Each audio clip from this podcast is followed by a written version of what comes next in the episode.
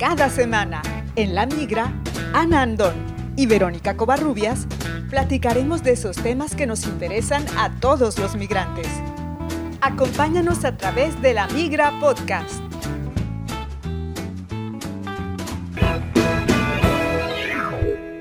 Bienvenidos al episodio 47 de La Migra Podcast. Aunque el duelo migratorio tenga características específicas y distintos tipos de pérdidas, las formas de afrontarlo son diferentes entre hombres y mujeres. Los investigadores del duelo migratorio nos dicen que las mujeres suelen vivirlo de forma pasiva y con mucha culpa, mientras los hombres tienden a conductas más activas y arriesgadas. ¿Tu consumo de bebidas alcohólicas te está dando problemas? ¿Puedes identificar cuáles son tus conductas de riesgo? ¿Te sientes solo o sola? ¿Quieres saber cuáles son los mejores consejos para sentirte mejor? Nosotras somos Anandón y Verónica Covarrubias. Quédate con nosotras. La Migra Podcast.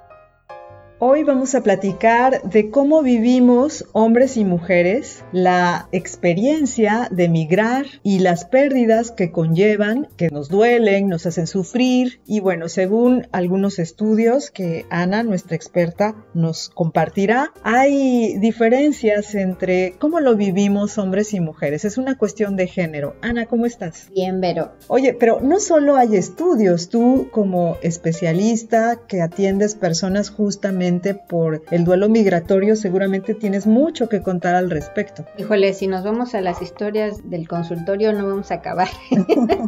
Mira, el duelo migratorio se basa mucho en las investigaciones de José Bachotegui, que es un profesor, investigador, psiquiatra de la Universidad de Barcelona, que tiene más de 20 años estudiando el duelo migratorio. Él es quien acuña el término y de donde, pues bueno, la mayoría de nosotros como psicólogos, como trabajadores sociales, tomamos la información. Parte de esas investigaciones nos dice que eh, los hombres suelen tener conductas más agresivas, más arriesgadas, podríamos decirlo así, como es toman más, tienen relaciones sexuales sin tanta protección o fuman más o hay consumo de otro tipo de sustancias, hay menos cuidados respecto a su salud, de su alimentación, es más, hasta en su forma de vestir hay un descuido. Mientras que las mujeres se dice que lo hacen de una manera más que pasiva, creo que es de una manera menos evidente, ¿no? Que le entran más al, al alcohol también, pero de manera discreta. Muchas veces beben en sus casas solitas y hay mucha, mucha, sobre todo mucha culpa. Hay que recordar, querida Vero, que pues nuestra cultura latina, la mayoría está basada en esta parte de la culpa, ¿no? Cuestiones de religión, cuestiones de educación, de obediencia, de pues bueno, las mujeres tienen que ser un poco más sumisas, obedientes, digámoslo así. Entonces, es por eso que la mujer al vivir y al tener este sufrimiento, pues comenzamos a tener ciertas actitudes de, pues mejor no lo digo o no lo hablo, pero pues de alguna manera se tiene que sacar, ¿no?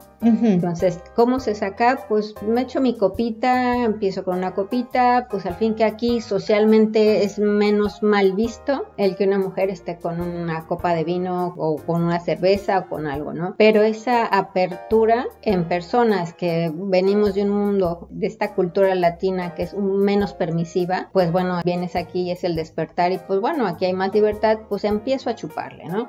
Pero la verdad es que hay que tener mucho, mucho cuidado porque una cosa es que de verdad comiences a beber siendo consciente de por qué lo estás haciendo, con quiénes lo haces, en el momento, si lo disfrutas y que realmente sea porque que es un momento que te estás permitiendo de disfrutar, de compartir, de conocer, de verdad de socializar, pero que no está ocultando que te sientes de la hada.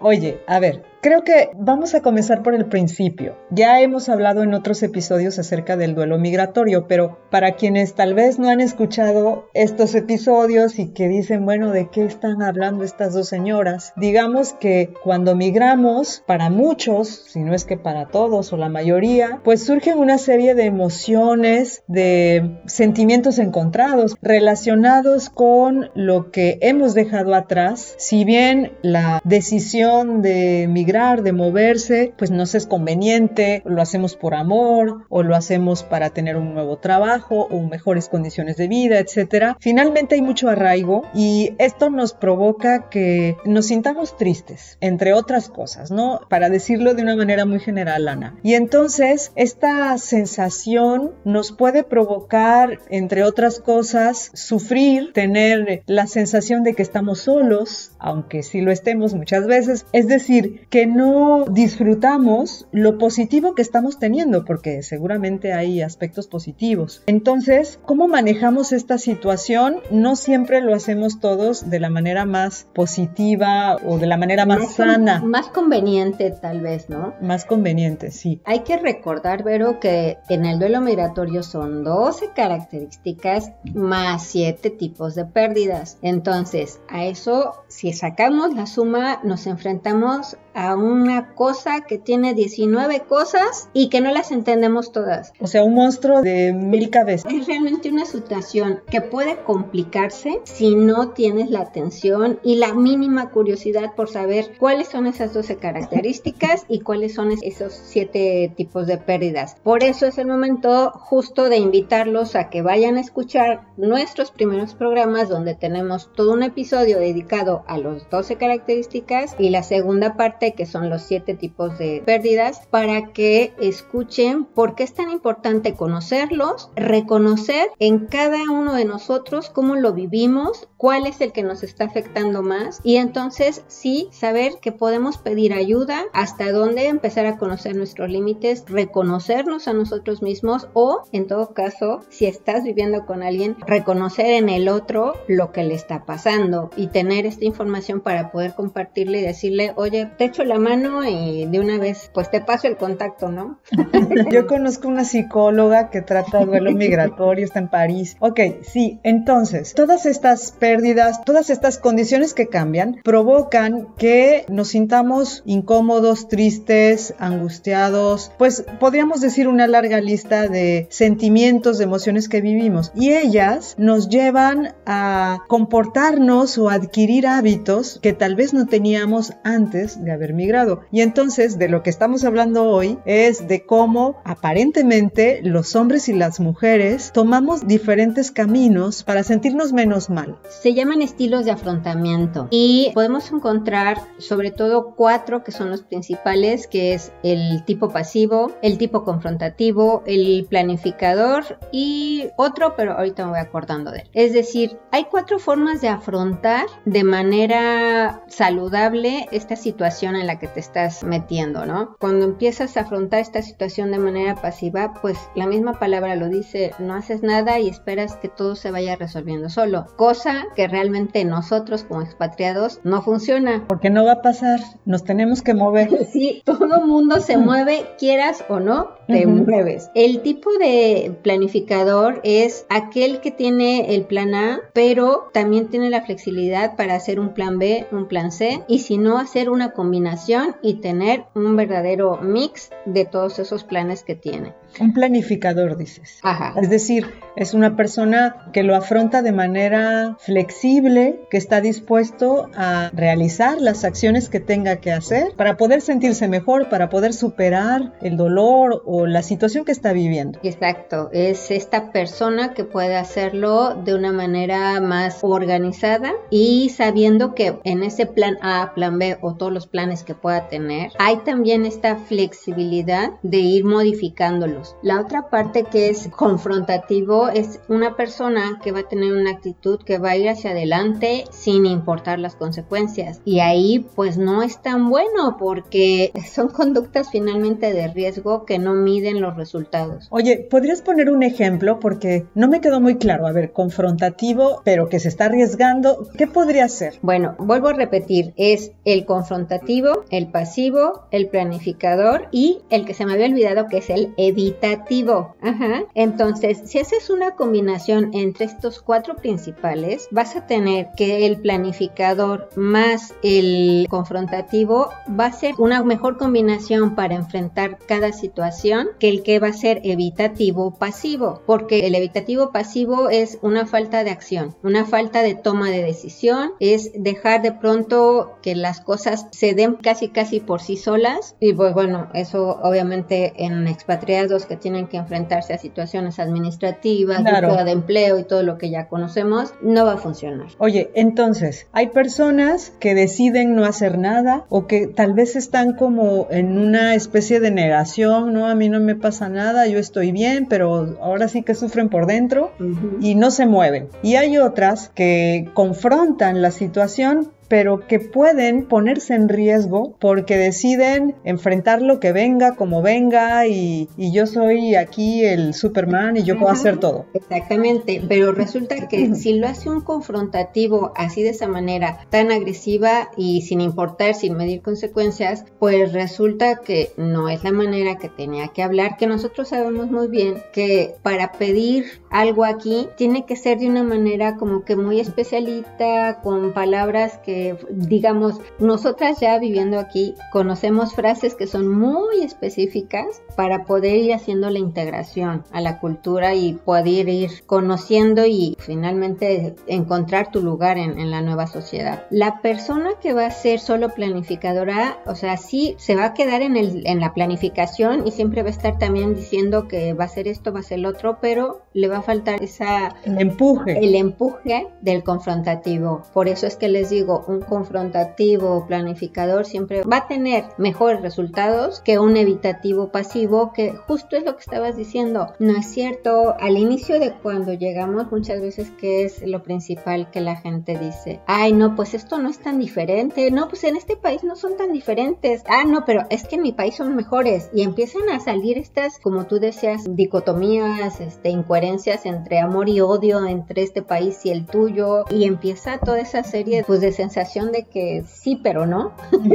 y empieza esa parte de no saber realmente cómo enfrentarlo. Diríamos que ese tipo de personalidades son evitativo o pasivo. Oye, y ahí va yo. Entonces, esto tiene que ver con la personalidad de cada individuo, pero ¿cómo podemos generalizar o por qué los investigadores dicen que también es una cuestión de género? Es decir, que los varones lo viven y lo manifiestan de una manera y las mujeres lo hacemos de otra. Volvemos al punto, la cultura. La cultura latina donde los roles de hombre-mujer están mucho más marcados y el que se salga de su rol pues es señalado, es culpabilizado, es este, juzgado o hay mucho prejuicio, ¿no? Cuando hombres y mujeres no cumplen sus roles. Aunque parezca que ya hemos avanzado mucho en la parte de la igualdad de género, sigue habiendo todavía este lastre que nos falta mucho camino realmente por tumbar muros, creencias, prejuicios y realmente llegar a construir una sociedad mucho más equitativa, ¿no? Pero es básicamente por eso, porque la cultura latina tiene mucho, mucho peso aún sobre los roles del hombre y la mujer. La culpa para la mujer, pues es muy marcada, ¿no? Y los hombres, pues ya sabes, tienen que ser más machos o más... Más arriesgados. Más arriesgados. Pues sí, pero qué pena porque ellos no pueden ponerse a llorar, que por supuesto, chicos, ustedes que saben que me están escuchando, que saben que de pronto están en su estudio o en el lugar donde estén y se van al rincón a llorar, claro que está bien que lloren, no tienen por qué ocultarse, ¿no? Pidan ayuda, no se escondan, ahora sí que cuéntenle a la persona que más confianza le tengan y pues platiquen, no se queden callados, ¿no? Y chicas también, si de verdad se sienten mal, si están viendo que hay algo que no les acaba de caer, platíquenlo, recomienden el podcast a quien más confianza le le, tengan más amor, le tengan, mándenselo. Recuerden, o sea, solos no estamos. Falta de información sí hay y este es uno de nuestros esfuerzos porque esta información les llegue y todos tengamos un poco más de salud. Oye, entonces, casos específicos, bueno, no vamos a decir nombres, pero tú tienes mucha experiencia tratando personas que están viviendo esta situación y nos podrías ejemplificar cómo un hombre vive o con qué tipo de situaciones se enfrenta para tratar tratar de amortiguar este dolor o esta serie de pérdidas que vive cuando ya descubre que sí, ah, ok, estoy solo, estoy lejos, extraño mi trabajo, extraño el clima, etcétera. ¿Cómo lo viven en general? Y a eso sumale ya sea que haya problemas en el trabajo, problemas en la pareja.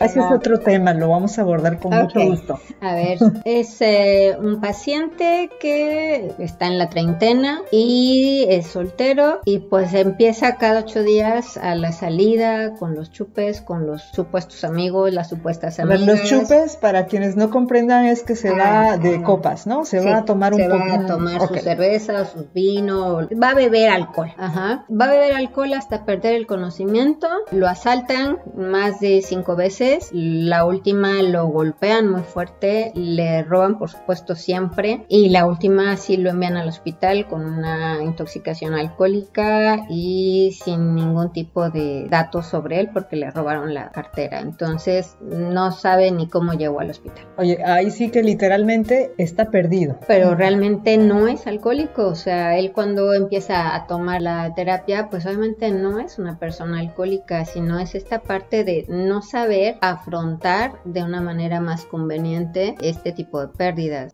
¿no? Le sumo, hay que aclarar que sí tenía un problema laboral fuerte y pues bueno, tampoco había esta información respecto a qué podía hacer para defender sus derechos como trabajador, ¿no? Oye, y tú has dicho, bueno, no sabe cómo afrontarlo de manera positiva y por eso no es que decida, pero yo creo que de una manera inconsciente se va yendo hacia ese camino. ¿Cómo podría afrontarlo de manera positiva? Para empezar, ya vino a terapia. Busco ayuda. Busco ayuda, exacto. Mira, yo sé, yo sé que siempre hay en nosotros, en cada uno de nosotros, cuando nos sentimos tan jodidos, que realmente hay un pedacito de conciencia que nos dice, necesito ayuda. La cuestión es muchas veces que el orgullo, no como, o sea, yo como el, o el prejuicio de no estoy loco para ir al psicólogo o a la psicóloga, o sea, no como yo no voy a poder salir de mis problemas, ya estoy, ya soy maduro, ya soy madura y no piden ayuda, o sea, hay que bajarle un poquito al ego, no hay que confundir el ego pues con otra cosa.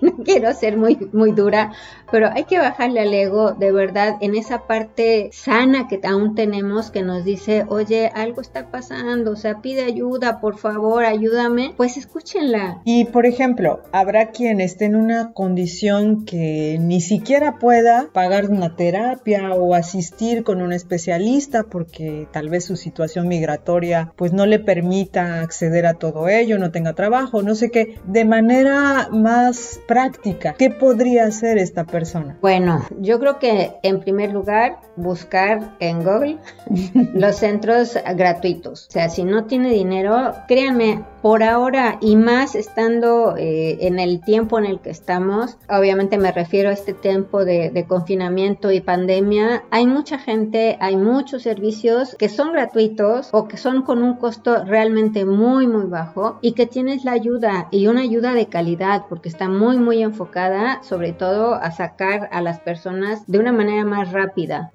Es decir, si tú te sientes que algo no va bien, que tú solito no puedes, pues hazle caso a, esta, esta vocecita interior que todos tenemos y busca ayuda porque definitivamente la autodestrucción no es el camino. No es el camino, definitivamente. Hay muchas cosas como expatriados que sí nos toca vivir, que son fuertes, muy, muy fuertes, pero sin embargo, mi querida Vero, creo que tú vas a estar de acuerdo conmigo en esta parte de, de la resiliencia, cómo nos vamos haciendo y fortaleciendo muchísimo en este cambio de personalidad. No es que dejemos de ser quienes somos, sino pues cambiar, irnos ajustando, siendo flexibles. Si nos vamos definitivamente a ver la definición de la palabra resiliencia que viene de la física, de esta característica de los cuerpos de amoldarse o después de sufrir algún tipo de evento, una materia puede retomar su forma original. Se utilizó ahora, pues desde hace un, tiempo en, psicología y en, esta parte del desarrollo humano, esta capacidad que tiene el humano de ir recomponiéndose y de ir, eh, pues ahora sí que evolucionando, ¿no? Recordemos que una de las características del duelo migratorio es que, por supuesto, hay una transformación en nuestra personalidad y viene dada precisamente por esta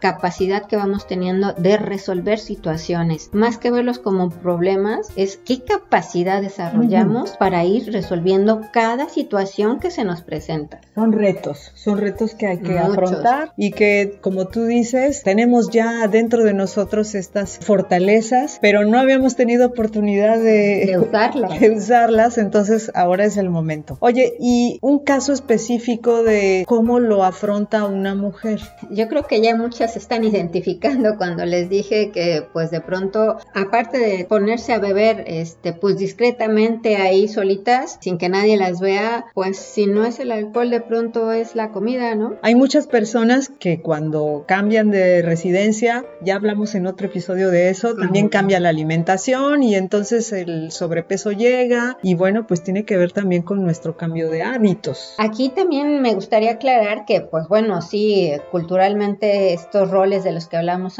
hace un momento, que eran muy marcados el, el rol del hombre y la mujer, pero como les decía, como en Europa, la apertura respecto al consumo de alcohol o de otras sustancias, pues está como más normalizado en las mujeres, pues luego resulta también que las mujeres también tienen esta, esta conducta de riesgo de tener relaciones sexuales con no importa quién. Entonces, pues bueno, no, nosotras no somos para nada, absolutamente nadie para juzgarlas, ni juzgarlos tampoco a ellos, pero sí es eh, tratar de encenderles en ustedes ese foquito del semáforo en amarillo de, a ver, o sea, de verdad, identifica si de verdad lo estás haciendo porque te place y no porque estás tratando de esconder algo, alguna necesidad afectiva, digámoslo así. Entonces, pues chequen esa parte, ¿no? Les digo, les repito, nosotras no estamos para juzgar absolutamente a nadie, pero sí para decirles aguas, aguas porque ese puede ser una conducta de riesgo que te va a llevar a cosas peores. Entonces, nuestra intención realmente es pues llevarles este mensaje de cuidado, de atención, de salud, de una buena vida y de un bienestar. Efectivamente puede ser riesgoso y hay que estar alertas si identificamos que estamos teniendo una forma no sana o autodestructiva de enfrentar estas emociones que son naturales también, porque eso hay que decirlo, muchas veces pensamos que somos los únicos que sentimos esto